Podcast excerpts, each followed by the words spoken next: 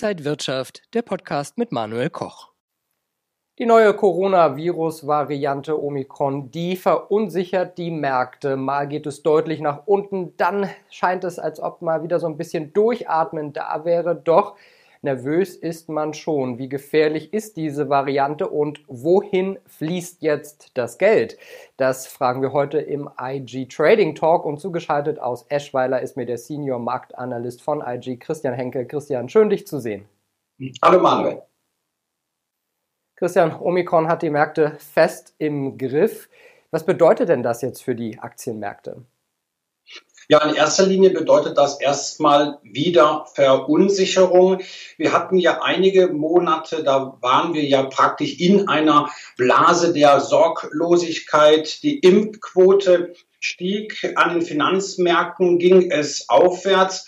Und wenn man ehrlich ist und vielleicht der ein oder andere Anleger wird dem zustimmen, spielte Corona, spielte Covid-19 eigentlich keine große Rolle mehr.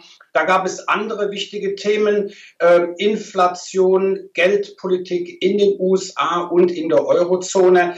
Ja, und plötzlich am 26. November, das war ein Freitag, ja, da kam plötzlich Corona wieder, Omikron, das äh, böse Schlagwort, was überall in den Schlagzeilen steht. Ähm, die neue Mutante, die Frage ist, und da streiten sich die Experten, wie gefährlich ist jetzt diese neue Variante. Das schlug natürlich an den Aktienmärkten ein, aber nicht nur dort, sondern auch an den Rohstoffmärkten. Ja, wir sehen ja auch Reaktionen bei Öl und Gold zum Beispiel. Wie stark kommen jetzt Rohstoffe unter die Räder und wo fließt das Geld dann hin? Ja, und um diese Frage so halbwegs beantworten zu können, habe ich natürlich jetzt äh, wieder mal ein paar Charts mitgebracht und wir sehen, ähm, im ersten Chart äh, besteht eigentlich aus zwei Grafiken, nämlich ähm, die Differenz der Aktien Rendite mit der Rendite US-amerikanischer Staatsanleihen und natürlich auch, wie entwickeln sich die Rohstoffe gegenüber den US-Bonds der letzten oder mit der Laufzeit von zehn Jahren. Ähm, das ist daher wichtig. Äh, die Frage, wohin fließt das Geld, können wir damit sehr gut beantworten. Die Anleger die Privatanleger, aber vor allem auch die institutionellen Anleger haben im Grunde so die Wahl zwischen Aktien, Rohstoffen und Anleihen zu investieren. Die Aktienmärkte hatten ja in diesem Jahr doch äh, sehr gute, äh, eine sehr gute Performance gezeigt und wie wir auch sehen, äh, eine sehr hohe Rendite erwirtschaftet. Jetzt im ersten ähm, Chart sehen wir die Differenz äh, zwischen der Aktienrendite und der Anleiherendite. Und wenn dieser, diese Differenz positiv ist, dann sind Aktien gefragt. Dann laufen Dividendenpapiere deutlich besser gegenüber den US-Staatsanleihen. Und wir sehen auch, dass wir Ende Oktober einen Extremwert erreicht hatten. Das heißt also, mit dieser grafischen Darstellung können wir sehr gut Übertreibungen nach oben, aber auch nach unten ähm, identifizieren, wie wir das jetzt hier auch im Jahr 2020 hatten. Zuerst eine Übertreibung nach unten, Corona, Krise begann, äh, die Aktienmärkte und Rohstoffmärkte brachen zusammen und im weiteren Verlauf konnten, die, konnten sich die Aktien erholen. Jetzt kommen wir zum aktuellen Geschehen. Da war das so, dass wir eine Übertreibung an den Aktienmärkten nach oben hatten und plötzlich hat sich das Blatt gewendet und die Anleihen haben aufgeholt. Die Aktienmärkte fielen jetzt wieder infolge von äh, Omikron. Die Anleihen waren gefragt.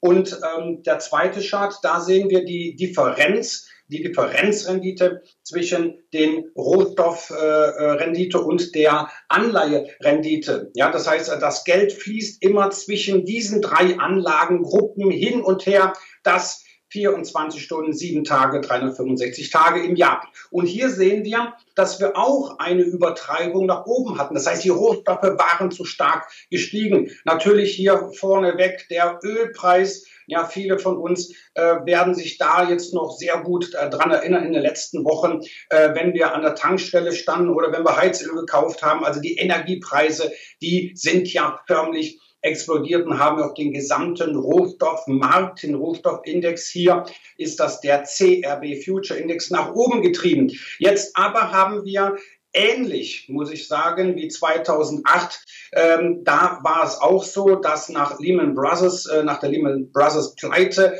die Aktienmärkte einbrachen, aber auch die Rohstoffmärkte. Und wer war Profiteur? Die sicheren äh, US-Staatsanleihen. Das sehen wir aktuell auch hier. Hier ist auch die Differenz zwischen der Rohstoff- und der Anleihenrendite aktuell deutlich negativ. Und äh, ja, das Credo, das Ergebnis dieser Betrachtung ist, dass aktuell äh, Geld aus den Aktien und den Rohstoffmärkten abgezogen wird und dass die Anleger den sicheren Hafen äh, Anleihen wieder ansteuern. Also Aktien und Rohstoffe sind die Verlierer, Anleihen die Gewinner. Heißt das auch für Privatanleger momentan, dass man sich gut überlegen sollte, ob man in Anleihen geht? Die Renditen da sind ja äh, nicht gerade besonders hoch, aber ist das die Nummer sicher, die man dann gehen möchte, gerade mit Omikron im Nacken? Ja gut, der, die institutionellen Anleger, die haben ja viel kürzere Investitionszeiten, Anlagehorizonte.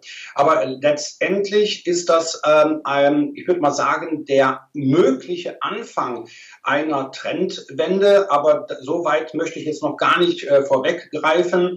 Wenn wir uns auch ähm, charttechnisch uns die einzelnen Märkte anschauen, da sind die Aktien- und Rohstoffmärkte noch im Aufwärtstrend. Der ähm, Anleihemarkt arbeitet äh, an einer Trendwende, dies aber noch lange nicht in trockenen Tüchern. Aber es ist eine Entwicklung, die beobachtet werden sollte. Und der Privatanleger kann natürlich auch darauf äh, äh, setzen und äh, natürlich auch äh, seine Position an den Aktienrohstoffmärkten absichern und natürlich sich auch vielleicht ähm, ja nicht direkt Staatsanleihen ins Depot legen, weil da ist die Rendite lächerlich, teilweise sogar negativ, aber über diverse Rentenfonds könnte natürlich auch der Privat- und Kleinanleger letztendlich auch davon, von diesem möglichen Trend profitieren.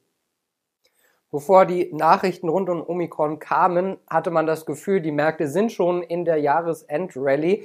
Gefühlt war die 17.000 Punkte Marke fast schon näher als die 15.000 Punkte Marke. Müssen wir uns jetzt aber endgültig von einer Jahresendrallye verabschieden? Ja, noch nicht, muss ich sagen. Also jetzt nicht, dass jetzt die Zuhörer und Zuhörerinnen jetzt in Panik verfallen. Die Jahresendrallye ist immer noch möglich. Und gerade, wir sehen es ja schon, das hat sie auch schon mal am Anfang gesagt, wir haben ein Hin und Her. Zum einen äh, dominiert natürlich die Angst vor der neuen Virusmutante, die Angst dafür, dass sich diese neue Variante ausbreitet und natürlich möglicherweise äh, das zarte Pflänzchen der Konjunkturerholung vielleicht sogar äh, nach unten drückt. Auf der anderen Seite haben wir aber auch natürlich die Anleger, die Marktteilnehmer, die auf solche Rücksätze, auf so eine Korrektur gewartet haben, weil sie noch nicht investiert waren oder auch wie viele institutionelle äh, Investoren noch nicht hundertprozentig investiert sind äh, und bis dato auch nur äh, noch zu äh, pessimistisch waren. Also wir haben im Grunde jetzt aktuell wieder äh, so ein äh, ja zwischen den Bullen und Bären so ein leichte ähm, leichten Überhang der Bullen. Gerade hierzulande war das Sentiment, also die Stimmung, trotz der jüngsten deutlichen Kursverluste eigentlich wieder eher ein wenig bullig. Das heißt also, die Schnäppchenjäger,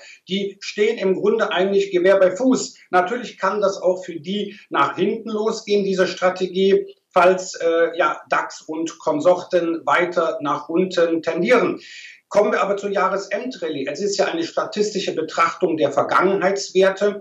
Und in der Vergangenheit, in den letzten 15 Jahren, hat der DAX immer um den 14. Dezember, also relativ kurz vor dem Weihnachtsgeschäft, dann den Jahresendsport gestartet. Das geht dann über Jahresultimo, über Silvester hinaus bis so zur ersten Januarwoche. Es ist, diese Saisonalität ist ein Kann kein Muss, ist ein interessantes und auch sehr wichtiges Werkzeug. Aber letztendlich äh, kann man die Jahresendrallye noch nicht äh, vom Tisch äh, wischen, gerade weil wir jetzt aktuell äh, so deutlich äh, rückläufige Kurse haben. Das lockt natürlich. Das ist eine Verlockung für viele Anleger, die bislang den Börsenzug noch verpasst haben. Also wenn jetzt wieder einige Schnäppchenjäger unterwegs sind, wäre das vielleicht auch so dein äh, Tipp an die Anleger, so ein bisschen Cash jetzt auf der Seite zu haben, die Füße noch stillzuhalten und zu gucken, in welche Richtung die Märkte gehen, um dann vielleicht günstig einzusteigen?